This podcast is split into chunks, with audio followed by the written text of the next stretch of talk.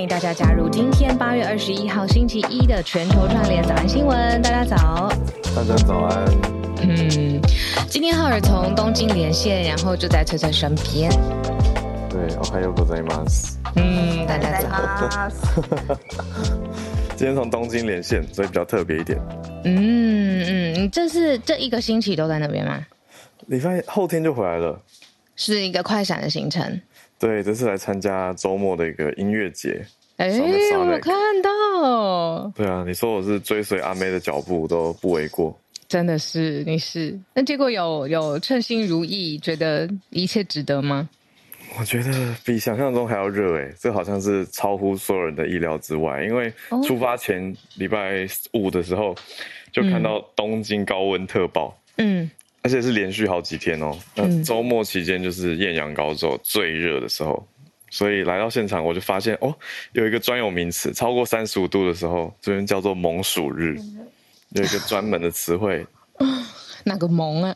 猛猛烈的猛猛暑，猛暑哦，猛对，连续两个三声，所以变第一个变二声，猛暑日。嗯嗯，对啊，那结果音乐节竟然有官方消息传出来说，将近一百人中暑啊，很严重哎，哎，中暑超级不舒服的，你要流汗也不是，想吐也不是，然后头晕目眩，四肢无力。对啊，我觉得这个因为是超大音乐节，是我人生参加过最大的。它同时在东京跟大阪举办的一个叫做 Summer Sonic。嗯，那疫情后重新再回国嘛，这是回回归来的第二次。嗯嗯嗯，总计说有大概三十万人参加，那个规模大家就可以想见一下。那我我还好，我带很大壶水。嗯，真的是很大壶，所以我没事。对，可是水救了你。对啊，可是我觉得现场有一些人，他可能，嗯、呃，我们看到一些消息是说，他可能是买了宝矿力水得，嗯，可是因为进到有一些会场的时候，门口会写说只能带水跟无糖茶，嗯，那宝矿力水得就会被没收，哇，因为它算有糖饮料，对，所以就很尴尬，它它可能就会变成身上没有水分可以补充，嗯，那就会遇到这种窘境，那他们如果在场内又蹦蹦跳跳的，可能就很容易。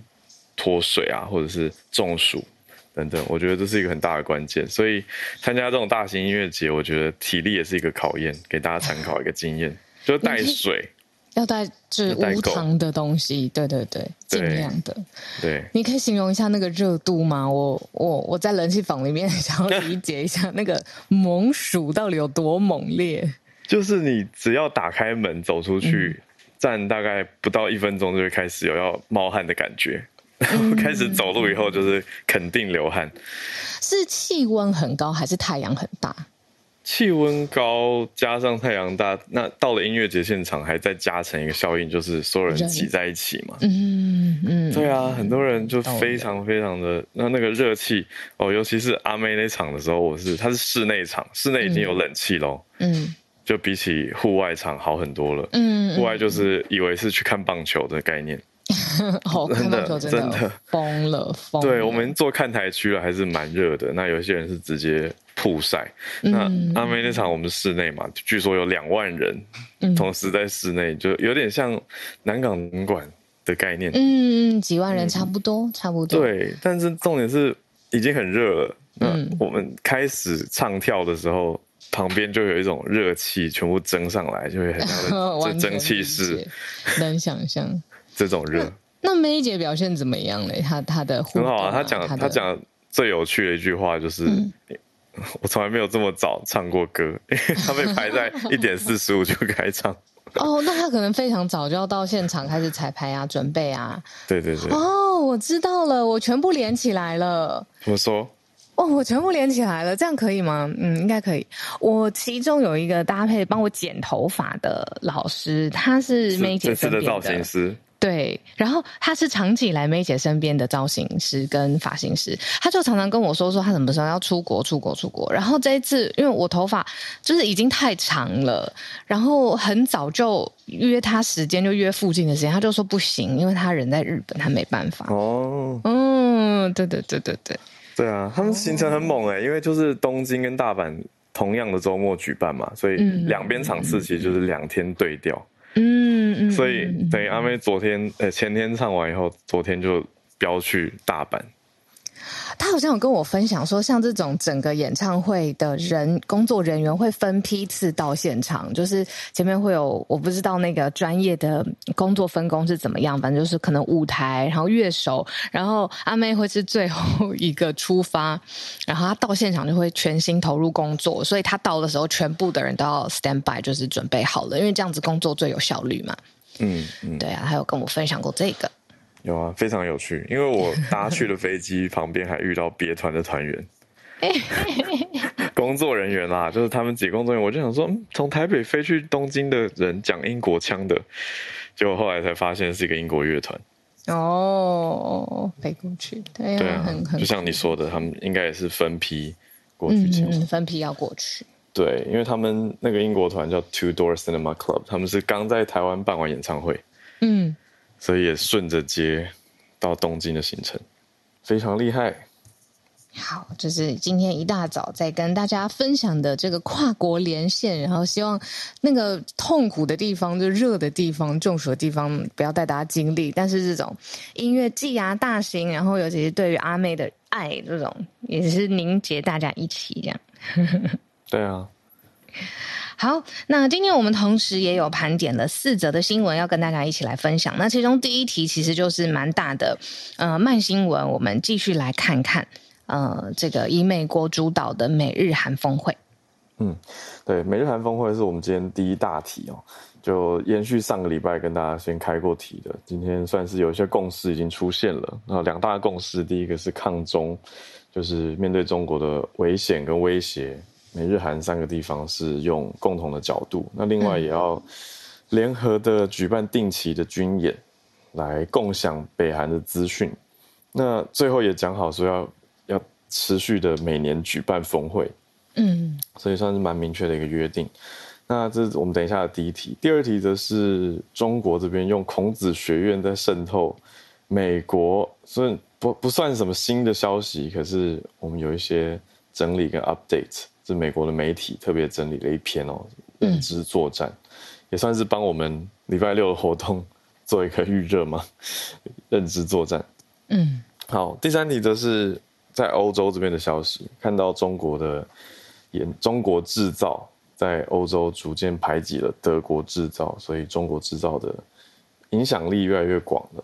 最后一题则是瑞信的一个报告，讲到说。蛮惊讶的，台湾人的财富中位数在全球排名第十二，这个竟然超过了美国、日本、新加坡跟韩国，怎么回事？我们放在最后一题哦。我们先从美日韩峰会开始吧。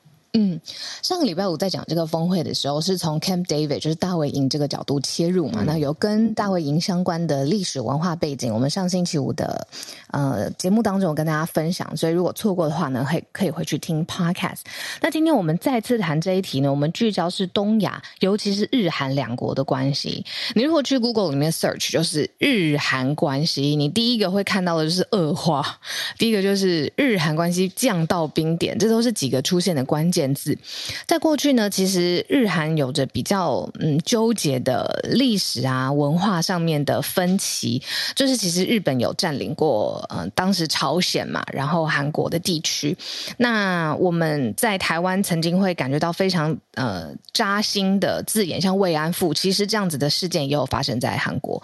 那所以其实两国有经历一个非常长期的完全不互动、完全不沟通、讲话的十三年的长期的时间，然后一直到经过这个十三年之后，邦交要正常化，十三年八个月的谈判才有了呃一个结论，就是双方要为了彼此的互相关心努力。但是日韩之后呢，关系还是起起伏伏、跌跌宕宕。那这一次为什么特别在美日韩峰会把这个角度切进来呢？是因为谁可以把这两个国家凝聚在一起？那结果发现这一招是拜登就是美国政府现在在外交事务上面，尤其是在东亚外交事务上面做得非常漂亮的一个成就。原因是因为呢，面对中国的这个崛起，现在呢，美国的好奇心跟努力的动力被激起来了，所以他就做了这个庄，邀请日韩两国的现在的领袖一起到大卫营，完成了这个美日韩的峰会。那在外交上面呢，绝对是一个重要的标记，因为过去日韩没有这么顺遂，然后尤其这一次是美国把这个。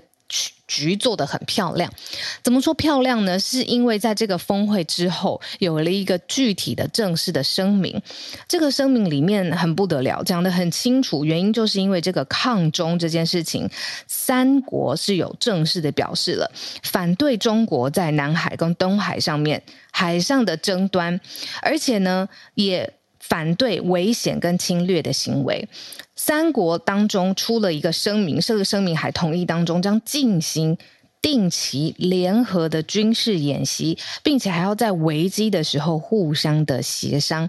但是这个后半段呢，针对的嗯，他们对手跟竞争的敌人是北韩，他们说会分享关于北韩武力的实际的数据，还会每一年举行峰会。早上新闻其实之前有跟大家分享过，就是呃多国领袖交手碰面，呃拍张照，嗯，大家说哎会晤了，这个其实常常都会听到，可是要看就是一个峰会它到底有没有具体的。成果或共识其实是看这个峰会结束的时候有没有签署什么样正式的声明，或是留下历史的文件。那、嗯、有的时候声明也很特别，我明明就是都是两造一起有去这个峰会的，可能他出来的声明是完全相反的。哇，那这个是呃峰会就破局了，可能没有任何的共识出现。那、嗯、白白沟通一场也时而有之，但这一次很明显的不一样，就是美国把日韩拉在一起，而且声明很具体，抗中抗北韩。嗯，那现在我觉得大家看了一个很大的看点，就是这个美日韩峰会会不会变成一个军事的同盟？现在还没有答案，应该说它是一个可行的方向。可是问题是因为牵制到的面向太广了。你除了小鹿刚刚切的一个点，我觉得当然很有趣，就是日本跟韩国之间的关系嘛。那也要看的是什么呢？就是因为既然你说要抗中跟北韩，我们先讲中国好了。日本跟韩国跟中国的。你说商业贸易的关系还是很密切啊，所以像是看到日本跟韩国的话，日产的汽车也很依赖中国的工人市场。那韩国的话，三星也是这样子。那目前北京怎么回应？北京已经表达了对这个峰会的不满，所以这个所谓的小北约，中国已经实际使用这个词了。中国就是开始把这个峰会叫做小北约，那就认为说对这个峰会表达不满嘛。那反而中国也想要拉拢日韩，怎么说呢？王毅啊，中国现在呃回国的外交部长，他就说要跟日韩去发展，用叫做振兴东亚，嗯，就是一些概念啦，持续有想要跟北京抢盟友这样子的意思。可是学者的看法是说，担心如果中国反应。更激烈一些的话，就会让美日韩峰会真的坐实成为一个军事同盟。因为我们刚刚开题的时候有讲到了嘛，他已经讲好说要联合军演，那也抗中变成一个共识。那所谓抗中是抵御中国危险跟侵略的行为。那除此之外，还要共享对北韩的资讯。所以目前我们在看中国的反应，目前中国比较提出的是一些比较呃象征性的跟外交讯息上面的。但是目前也看到中国是有海空联合演训，可是它都比较像是一种嗯象征性的反应 （symbolic response）。可是如果有更多实质的回应的话，美日韩可能就会再把这个外交层级往军事那边拨过去一点点。所以大家看的主要是这个点。那学者的分析也是说，哎，看中国后续的反应，因为美日韩等于会议已经开完了嘛。那三方领袖也很快往下一个行程去迈进了，所以接下来就是看亚洲这边、中国这边的反应了。对，这是我们帮大家有一点像是慢新闻整理的美日韩峰会的后续。那它现在的这个历史上面的意义，它后续的意义也因为呃经过一个周末的梳理，现在越来越清楚。所以之后我们在关心跟东亚、呃东北亚整个大东亚区、大亚洲区的时候，都可以想象说，哎，这个。支柱或这个架构，呃，美国现在是很有动力在这边把大家凝结而且团结起来对抗中国的。嗯，那接续的第一题，我们就继续讲中国好了。那这个题目我们之前算有开过，就是。嗯，孔子学院是不是一个认知作战机构呢？之前的种种的媒体报道迹象显示，似乎真的很难说它没有这个成分在。嗯、那现在美国媒体为什么又特别聚焦这一题来讲呢？嗯、就是因为有观察到更多的后续调查跟新的消息。嗯，嗯看到的是来自自由亚洲电台 RFA 的一个报道，就讲到说有多位学者一起来指出说，中共当局就是用。美国的高等教育机构，那放入孔子学院这样子的，你说看似是语言教学单位，嗯，那也有很多所谓的文化交流活动，那这些东西去综合的在发挥它的影响力嘛？那我们看一个实质的数据好了，就是美国目前的孔子学院数量本来有一百多家，嗯，现在已经只剩下十二家。嗯嗯，但是还是有一个单位叫做中国学生学者联合会 （CSSA），还有其他的组织还是在执行这相关的任务。嗯，这是学者他们整理调查出来的一个结果。嗯，而且学者还特别呃举了一个例子，就是说这个影响现在是有点复合型的。以孔子学院来说，是透过这种语言啊，呃教育的方式，好像有一点嗯软性。那不论它是不是达到像是洗脑啦，或者是呃更去颠覆嗯对于美国的呃对抗哦，这种都有可能在这个学院当中发生。当然讲的比较重一点，可是学者还发现，就是他同时这种。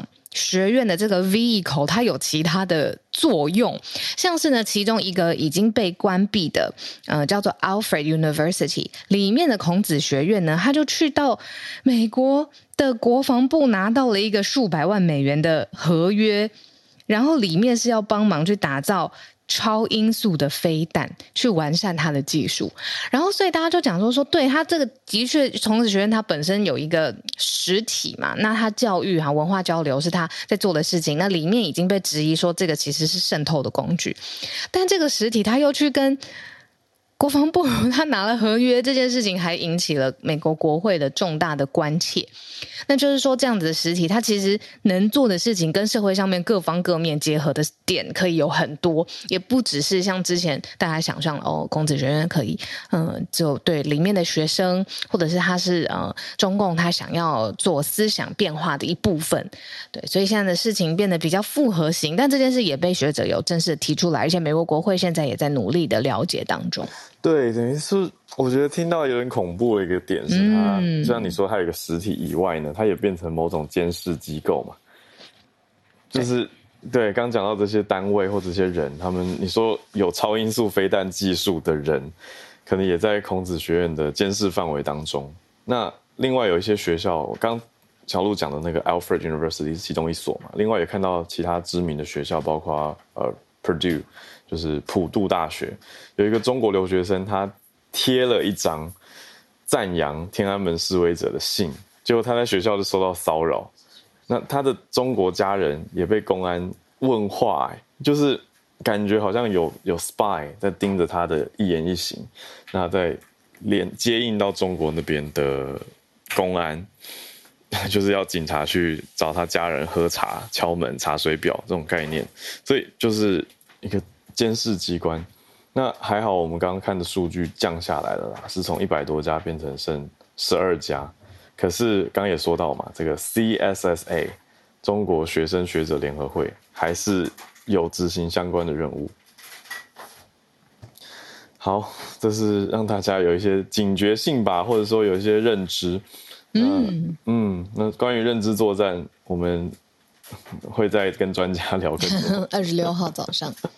对，也再讲一次，因为有些听友误会，我也是可能我们布达的讯息没有那么清楚，就是我们的设置是每一季有一次，对，这个是特别给 Premium Plus 还有 VIP 的听友可以直接收听的，对，内容，那就是我们会找专家来做一季一次的特别活动。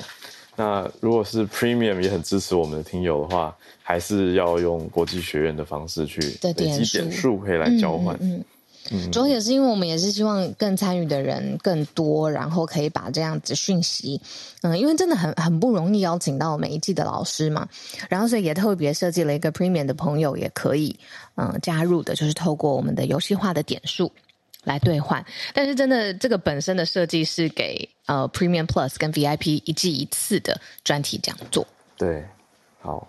讲到这个，我们的谢年饭继续努力中，要要努力了。会的，会的，会的。VIP 在等我们消息一下。好，那我们来继续第三题哦。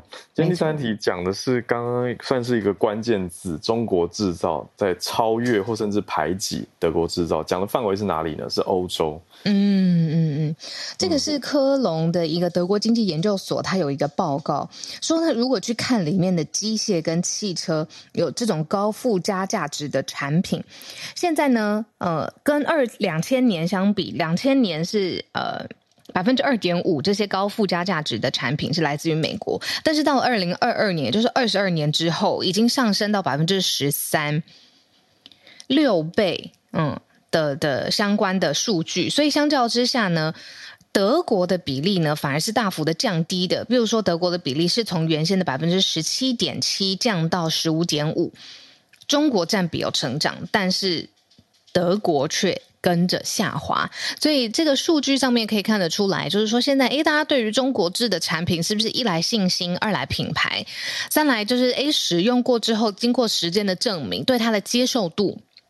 也是打开的状况之下，反而呃排挤了原来我们对于德国制说啊，这个是嗯工业的龙头，然后绝对是严谨的工艺，然后甚至是最好的设计，这是我们对于德国品牌的一些想象嘛，尤其是放在汽车跟机械这样子的产业。但现在对于中国的口味、胃口跟接受度也打开了。嗯，我觉得另外一个很现实的角度，就代表说中国制造技术也变好了。嗯嗯嗯，因为对不对？就是虽然你说，哎，品牌有它的效应在，或者以前你说看到 MIT，你说如果是 Made in Taiwan，大家的观感也是有有过变化嘛。那除了观感以外，再就是实际的合不合用咯。嗯，那要合用，你的技术要有一些稳定度，另外你的良率也要够高嘛。那我们看到的就是中国占比的成长增加的时候，有一个此消彼长，就是德国的在欧洲的这些产品使用比例，从对啊，就你刚刚说的十七点七降到十五点五，所以是有一个相对的增减。那意思就是这个所谓的下降就是被中国拿走了。那中国这边还有一个很大的优势，就是中国政府有在补贴产业链。对啊，嗯。所以从劳动力、资金、土地、原物料、初级产品，还有直接的补贴，你说减税，还有出口的补助，这些都是帮助中国政府，它可以去把你说生产技术或者出口做到更好的概念嘛。但是也有一个有趣的数据是说，哎，虽然占比好像中国增加，德国减少，可是如果看今年的话，年初的话，欧盟从中国进口是略微下降的。嗯嗯嗯嗯，但学者就是写这个报告的人，则是说这是一个短期现象啦。对，要看长期的趋势。对啊，那中国制造二零二五都还没到呢。哎，真的还没到哎！以前听这个字眼也觉得很遥远，怎么可能？然后那是很以后的事情，忽然之间就二零二三年了，但是也是还没到啊。对啊，但是已经很近了啦。对，所以主要还是看到你说机械类的，是中国制造在欧洲得到最明显的优势。嗯，就是那个成长率，如果我们看到十大概十来年前，二零一零年欧盟的数据，那机械的进口品当中百分之六点八是中国过去的。嗯，那去年已经变成超过十分之一了，百分之十一点四的机械都是从中国进到欧盟的。嗯，可是对比大家想说，哎，德国也很强的，应该会联想到汽车，但汽车倒是还没有被取代，嗯，汽车也有成长就是了。对，但是整个如果看欧洲，就是中国呃品牌的汽车的话，这个占比也是有往上提高一些些。然后两千年欧盟进口的中国汽车是百分之零点一来自于中国，然后去年就是二零二二年的时间是大概百分之三点五。就是从本来市场上看不太到，到哎有一点看得到，嗯嗯嗯，非常小了。原本你看两千年百分之零点一是中国的车子，对，可是那个是二十三年前。对，很久很久以前了。对啊，两千年，就是想说这个欧洲工业大国做的车子，你看各种性能、各种 size，然后现在在这个市场上面，中国的车子开始有它自己的份额了。这个，我觉得蛮特别的。对啊，对啊，这个讯号。嗯，没错。嗯，好，那我们讲了这些，你说前面都政治为主，然后慢慢有点转到经济来了，现在转到个人财富。嗯这个我很惊讶哎，就是瑞信的一个报告第四题说，台湾成人的财富中位数在全球排这么前面，所以这我们真的可以说台湾有钱人很多了吗？他们有钱人真的非常的非常的多，为什么你这么有感？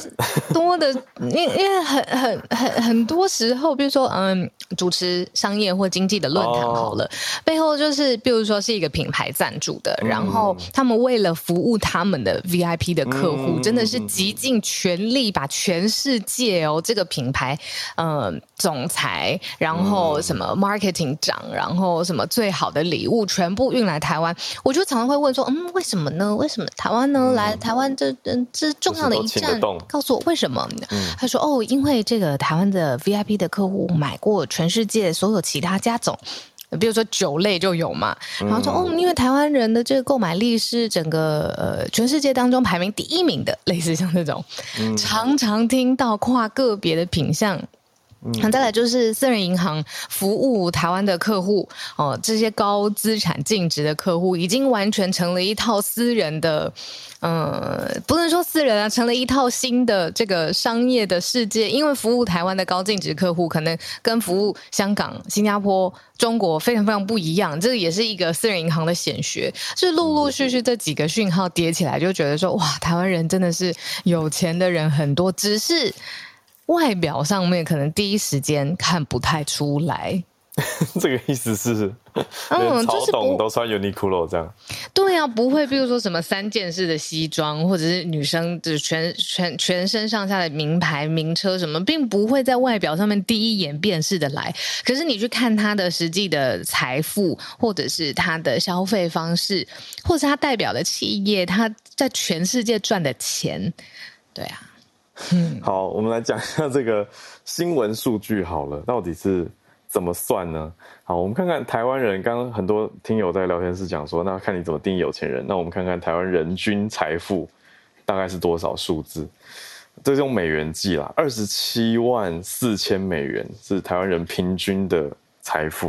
嗯，这个这个概念，好，这个在全球排第十五名。可是如果我们看到中位数的话，是。更前面的。哦，数字没有比较大，其实。啊、哦，就是台湾人均财富数字比较大，那中位数，对啊，中位数反而是十万美元左右，嗯，可是这个在全球排的更前面，比美国、日本、新加坡、韩国都还前面，中位数，对，中位数，这是从头到尾，嗯、呃，最富有的跟最贫穷的人一字排开，正中间的那个人他到底有多少钱？嗯嗯，对对啊，所以你说意思就是，如果要比平均的话，可能还没有到那么前面。可是如果中位数，就代表说整体的有钱人当中的均富现象算高的。嗯，可以这样解读吧？嗯嗯嗯、可以这样子解读。然后贫穷的人也没那么那么穷，yeah, 对不对？否则他不会，他会把另外一端就是拉的比较低嘛。值得关注的点是，因为也蛮多地方看到对美元的汇率是贬值的。所以有些地方也因此他们的财富概念上缩水了嘛，资产缩水。嗯，那我们上次也讲过，比如说马斯克，其实算是这个相关的例子啊。嗯，那财富损失最严重的就是因为汇率而掉下去的财损。我们看到去年最严重是美国，在日本啊，日币贬值啊，还有中国、加拿大跟澳洲，这些都是过去很多富豪出出生的。地方嘛，嗯嗯嗯，对，那反过来哪里的地方财富增加了？嗯、呃，有点意外。俄罗斯、墨西哥、印度跟巴西有啊，嗯，我们之前是不是有说，其实在，在呃整个可以说生灵涂炭的战事当中，聪明的商人是从中间 profit off，就是这些呃你说世界非常动荡的大的经济事件。是啊，我觉得除了那个商人以外呢，还有政府政策啊，政府的财政政策，嗯，这也有关系。汇率到底是走高还是走低？哦，我这边看了，看到了吗用词是 total net private wealth，哦，所以是，对啊，真的是总资产啊，私人对私人净资产总值。嗯嗯嗯嗯嗯，他说我这个分母当的不好，啊，松了一口气，合理多了。要不然周一的这个菜太 shock 了。对啊，对啊，算一个平均嘛。嗯。小鹿真的心情有受到影响。我有啊，因为我想到说，哈，原来我跟这个这个台湾的平均差别这么大，我还自己活在自我感觉良好的世界里。刚刚就是 因为我觉得还够用啊，想用的东西，想要去的地方还 OK 这样子。要不然我努力工作到底是为了什么？然后才发现一抬头，哦，原来平卷天花板还离我这么远，这样。对，它是算总资产一个净资产的归归算。好，这是我们 结束这个惊悚的回合。是，好，那对对，有人讲到重点了，就是大家喜欢存钱也是一个点。好，那我们就先结束这一题吧。来，继续来连线。我们来连线了，来连线了。好，那有去抱抱我们家狗狗，舒缓一下。好，在我身旁的翠翠已经准备好主题要来跟大家连线，我邀请她上台。哎、欸，我们等下要要同时关麦才不会吵到。翠翠早安，大家早安。那我今天要讲的呢，其实也算是呃，也是跟财富有关，但是是在讲日本的中小企业。呃，日本的朝日新闻呢，它就是今天呃，它有一个报道是说，现在日本的中小企业啊，并没有疫情的趋缓，而就是整个复苏，反而倒过来是今年倒闭的中小企业其实是比去年还多的。那，嗯，我要先说，其实因为在疫疫情的时候，呃，日本政府他们也有给就是中小企业一些优惠嘛，譬如说就是一些补助金啊。或者是说，哎，你呃，还有补助金是包括，比如说你提早关店，或者是说，呃，你们员工可能会帮你们发一些补贴。那另外还有一个不算补助，算是融资。这个融资在日本叫做零零融资，这个零零是 zero 的那个零，或是你可以说它就是零元融资，它就是无利息，但是也无不用担保的一个融资方案。但是这个方案呢，其实在现在，因为它疫情已经过三年了嘛，它也是。开始进入了你需要还款的时间。那根据东京的商工研究所他们研究数据啊，跟去年比起来，今年五月的中小企业的破产数大概是七百零四件，比去年同期大概增长了百分之三十四。那六月的话是七百四七十件，是到了四十一点二。那可是呢，这个。就是因为要需要还款而导致破产的企业，在七月的时候已经到达七百五十八件，那跟去年同期比起来，居然多了百分之五十三左右。所以你就知道说，呃，其实是而且啊，sorry，这甚至嗯、那个新闻报道可能接下来会有越来越多的企业是面临破产。那至于原因呢？他们说，虽然说的确，我们知道现在疫情趋缓，那蛮多外国观光客也回流了嘛。那这个在回流之中呢，受到最大最大的受益者其实是观光业，像是饭店、旅馆之类的。但是啊，这个当中啊，破产案件最多的其实就是餐饮服务业，因为餐饮服务业并没有受到太多的优惠，那甚至是。以我自己在涉谷工作的经验，我觉得比较受惠的其实是那些大家知道的很有名的餐厅，因为这些餐厅是以前就很有知名度嘛，所以其实，在疫情就是趋缓之后，其实大家一开始会先去的都是那一些比较大的餐厅，嗯，比如说，嗯、像是那个一兰啊，或者是最近台湾也很红的像碗肉与米之类的这些餐厅，的确人数很多，可是一些比较小的。居酒屋或是餐厅，他们就没有因此受惠。对，那其实呢，也因为这个零零融资的还款已经开始了，所以其实很多企业就面临了过多债务的问题。那也有专家指出，其实这个零零融资可能让一些原本受困的企业可能就是受到帮帮助，但是倒过来说，可能有一些本来就不太会盈利的企业，他们也因为零零融资的关系，在疫情中获得了解救。但也造成了他们在疫情之后，反而因为没有你知道获得利益的能力，所以他们就会面临倒场的情况。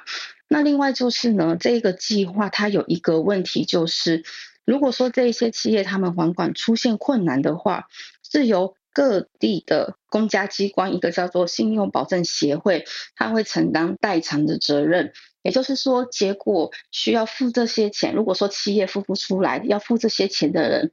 这是公家机关，那公家机关的钱是来自哪里呢？就是来自于税金。所以接下来可能在税金的部分，就是税务的部分，对于日本政府也是一个蛮大的负担的。好，那以上就是我的分析。但是我在看这一个嗯报道的时候，其实我也会一个疑问，就是说有一些企业啊，是因为。本来就没有能力，所以在疫情结束之后，反而他们没有办法还款。可是以我自己做就是餐饮服务业来讲，我觉得有点不太一样的地方是，因为疫情其实改变了人们的就是用餐习惯。譬如说，你以前可能很常去这个你公司附近的居酒屋嘛。可是疫情之后，你已经变成在家工作的话，就 work from home 的话，你可能就不会再去你平常去的那些餐厅了。嗯，还有包括可能现在在家嗯喝酒的人比较多啊，或者说因为你知道三年下来你的习惯只能改变的，所以你之前会去的店家也会变成你不会再去的，可能也是蛮多的嘛。嗯，甚至你在你。家附近又开发了更多的餐厅，就是你整个生活习惯的改变。其实我觉得这一点啊，对于我们这些餐厅服务业者来讲，其实我觉得是比较显著的。呃，怎么讲改变？因为我自己的店也是以前疫情前或是在疫情中有一些客人会来，但他们现在已经很久没有看到他们了。好，那以上就是我的分享。啊、哦，谢谢翠翠，谢谢翠翠。你刚刚就在翠翠旁边，所以你们同时开手机会有那个回音，对不对？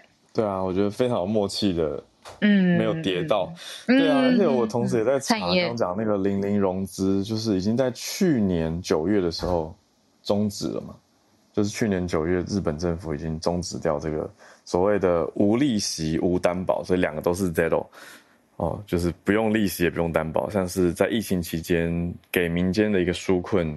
算是一个融资啦，可是也随着因为疫情在去年相对趋缓，所以日本政府已经在去年九月底的时候把这个中小企业的零零融资停掉了。可是后续问题，就像翠翠讲的，也感谢翠翠补充了很多实际的经验，就除了消息面，也有自己的经验还有观察，让大家可以把新闻跟日常观察有一些连接，那看到社会更实际的一个样貌。然后我有邀请 Bernard 上来，等一下要跟我们讲这个体育方面的消息。Bernard 早安。早。啊，好，早上好，好久没听到你分享，好久，好久没跟你们连线了，最近都在忙。其实最近在澳洲啊，因为就是 FIFA 女主世界杯嘛，今年呢是在澳洲跟纽西兰举行的。然后这一次的 FIFA 呢，其实是首次在南半球举行的。呃，先讲一下背景好了，就是呃，FIFA 女主世界杯呢是三十二年前的一九九一年的时候开始，在这一次的九届的女子世界杯里面呢。其实过往呢，只有五个国家赢得冠军，最多的就是美国数下来四次，然后德国两次，然后之后就挪回日本。今年呢，就有一个新的国家呢，就拿到这一次的冠军了，就是西班牙。因为我在雪梨嘛，昨天就是总决赛，就是在雪梨的体育场里面举行，所以大家在街上的到晚上的时候还是非常的热热烘烘，因为这个真的是非常大的一个盛事嘛。所以这一次先讲一下好了。结果呢，就是在总决赛的时候呢，就是西班牙对英格兰队，然后这一次呢，就是西班牙呢，这一比零获胜了，英格兰队呢就获得第二。然后两天前呢，在布里斯本的呃足球场呢，其实有做了季军赛，然后季军赛呢就是瑞典对澳洲。这一次呢，很可惜，因为我现在在澳洲，但是可惜澳洲在这一次呢，这个得到第四名。这一次呢，直接在澳洲啊，因为第一次世界杯在南半球澳洲纽西兰举行，这一次呢，因为澳洲呢也是首次呢在呃世界杯的排名里面可以进到蛮前的，这一次可以进到前四。那个时候，其实，在之前的前几个在赛事的时候，大家可能有听过章鱼哥嘛，就是他用用一个章鱼来判断说谁赢谁输这件事情嘛，嗯，大家觉得很准的指标。对，其实这一次呢，也是有我们澳洲也有这个无尾熊版的章鱼哥，嗯、然后他是叫马蹄马蒂。对，然后他在一个树枝上面，然后就把两个国旗就放到两边去，然后看说这个无尾熊呢，就是进到哪一边去呢，他就会赢这样子。嗯、其实过去的机场呢，它是呃这个无尾熊在马蒂打了，其实都很准的，就是有预算说谁赢谁，呃就是澳洲队会赢这件事情。因为我在大学工作，然后我就有一些同事啊，我们在平时分享的时候，就是他们就说他们在呃礼拜五的时候呢，其实呃因为礼拜六就是总季军赛嘛，然后他们就是说，嗯、呃，学校就要求家跟家长们联络，然后叫小孩们呢，希望可以穿到这是绿绿色跟黄色的服装，因为就是这个是澳洲的、嗯、澳洲队的颜色嘛，所以他们就希望说可以为澳洲队加油这样子。因为我跟我的同事，我们两个都是英国人，我们两个在澳洲工作，嗯、所以我们那个时候我们在这我们自己在私底下讨论的时候说，那我们要不要就是穿蓝白红色的，因为就是我们就是，因为我不是对澳洲队，然后那个时候特别是那个讲起来，大家都也是很足球的热体，是非常的热红这样子。然后其实对于这一次在澳洲的话，另外一个重点就是说，如果那个时候政府也讲到说，如果澳洲的女足在这一次的排名上面可以赢到，比方说可以拿到冠军的时候呢，他们考虑说在澳洲可以再设立一个公众假期，就是为了就是庆祝澳洲女足曾赢得冠军这样子。很可惜这一次没有，就是所以这个公众假期这个愿望呢，可能就已经泡汤了，也是一个很可惜的地方。但是这一次呢，其实对于整个澳洲来讲的话，政府对于女子的体育的经济的预算里面来讲的话，就是其实。他们会想说要增加，因为足球来讲，对于澳洲没有算是不算是一个很大的运动。大家比较多的会看，我们会看到 rugby 比啊，或者那橄榄球，或是比较是那个 cricket，就是那个叫板球，比较。比较多的这一两种运动为主，然后另外还是男性的运动员为主。其实女性的在女性的运动，其实，在澳洲来讲，其实感觉在比较不多。因为对于诶板球啊跟橄榄球，真的是肌肉碰撞啊那种，嗯、就是真的是用体力活，对，真的是火爆的那种运动。所以，就对于这个女子的环境来讲，其实女主女子运动的其实这个环境来讲，其实没有真的是非常的多的配套。所以这一次澳洲呢，其实也是之后会增加两亿的澳币，然后去做更对于就是女性体育的一些更多的改革这样子。也我希望说之后的女性运动也在这个世界上面也是更加的多这样子。这以上是我今天的分享，其实大家真的是非常的高兴这样子。嗯，谢谢 Bernard。对，你看聊天室也很多回应，也就是说这一次哇，非常的热，讨论度也很高，然后这次超级火红，然后有聊到就是哎、啊，不同的地方他真的喜欢的运动到底是什么，还有聊到划分区域，嗯，呃，很多很多朋友其实哇都有关注这个体坛方面的消息。嗯，我想到的是之前巴西的 Peggy 跟我们聊，他那个时候就很关注巴西嘛，其实就是这个。FIFA Women's World Cup，可是那个时候他讲了很大的一个明星球将是 Marta，那可是巴西蛮早就提早结束了，有点出乎大家意料之外嘛。那现在谢谢 Bernard 带来这个消息，反正已经踢出冠军来了，是西班牙第一次得到这次冠军，他踢赢了英格兰队。那第三名是瑞典踢赢了主办国澳洲，所以这是前四名冠亚。冠亚祭奠 跟大家做一个整理，太久没讲冠亚祭奠，突然确认了一下，对，冠亚祭奠四前四名，那这次 FIFA Women's World Cup 已经出炉了。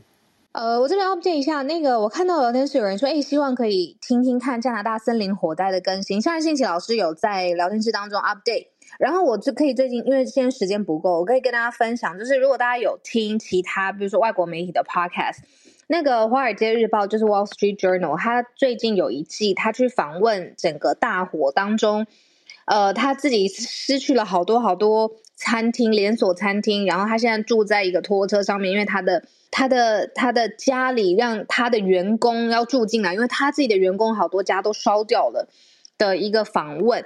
那我觉得有把前因后果讲得非常的清楚。那这个资讯，呃，我们来私底下约约看老师的时间，看明天方不方便跟我们一起分享。然后相关的 update，我们把选进明天的选期当中。好的。啊，对，老师现在正在 COVID 当中。好，谢谢老师。看看老师状况。对啊，像我们前几个礼拜我才注意到 Charles 老师现在也是 COVID 上来，还是跟大家连线，都很感谢我们的。